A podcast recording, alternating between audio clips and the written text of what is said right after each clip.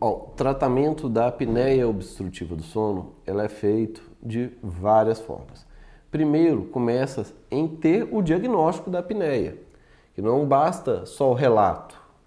O relato ele pode ser importante, mas é, para se ter o diagnóstico formal da é, apneia do sono, deve ser feito o estudo polissonográfico do sono, ou em instituto de laboratório de medicina do sono, na qual vai fazer uma polissonografia, que é um estudo que a pessoa dorme, põe vários eletrodos, vários fios, vai medir a respiração, frequência cardíaca, pressão, temperatura, atividade da, do movimento tórax e do abdômen, o tanto de, de ar que entra, o tanto que sai, atividade elétrica do cérebro, atividade elétrica do coração, atividade elétrica dos músculos.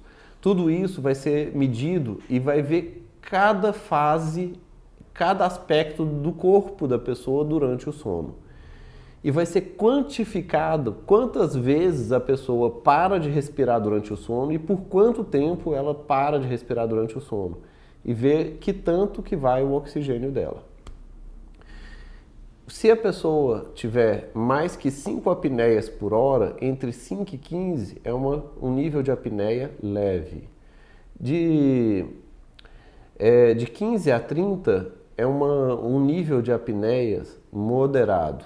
De 30 para mais é a grave.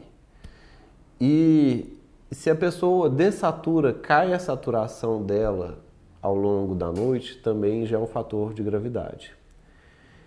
Isso pode ser feito tanto pela polissonografia como pode ser a polissonografia domiciliar, que existem aparelhos que nem a pessoa põe tipo um reloginho que fica medindo a pressão, a saturação e alguns outros parâmetros e consegue com, pegar o barulho do ronco e a respiração e medir em casa.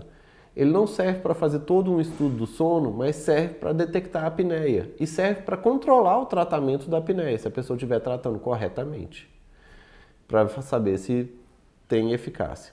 Bem, isso é para diagnosticar. E como que se trata? Depende do nível de cada apneia. Numa apneia leve, às vezes basta a pessoa emagrecer que já é suficiente para acabar aquela apneia.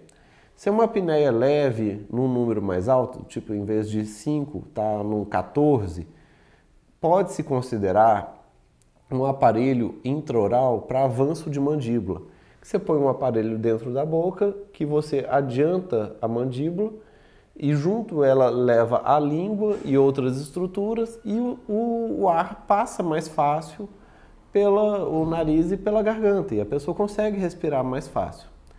Se é moderado, talvez tenha que fazer alguns, algumas coisas mais. É possível, talvez, fazer uma cirurgia, uma, uma cirurgia de correção de nariz, de palato e um aparelho de avanço mandibular, ou até mesmo se é um moderado mais para alto, considerar a possibilidade de um CEPAP.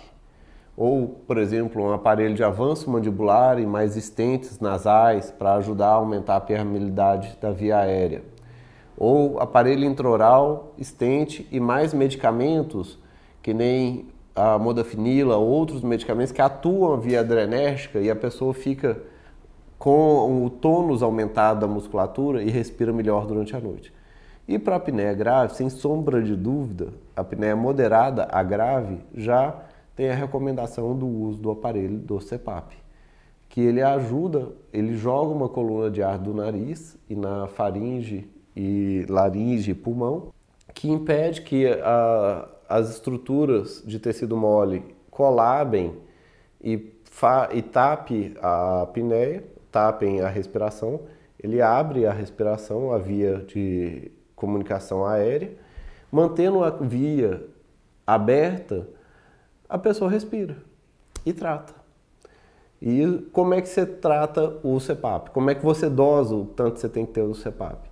Fazendo uma nova polissonografia junto com o CEPAP para titulação, para saber se você usa com a pressão de 8, de 10, de 16, se tem que usar ele com a máscara nasal ou nasal oral, qual que é a forma mais adequada para cada pessoa.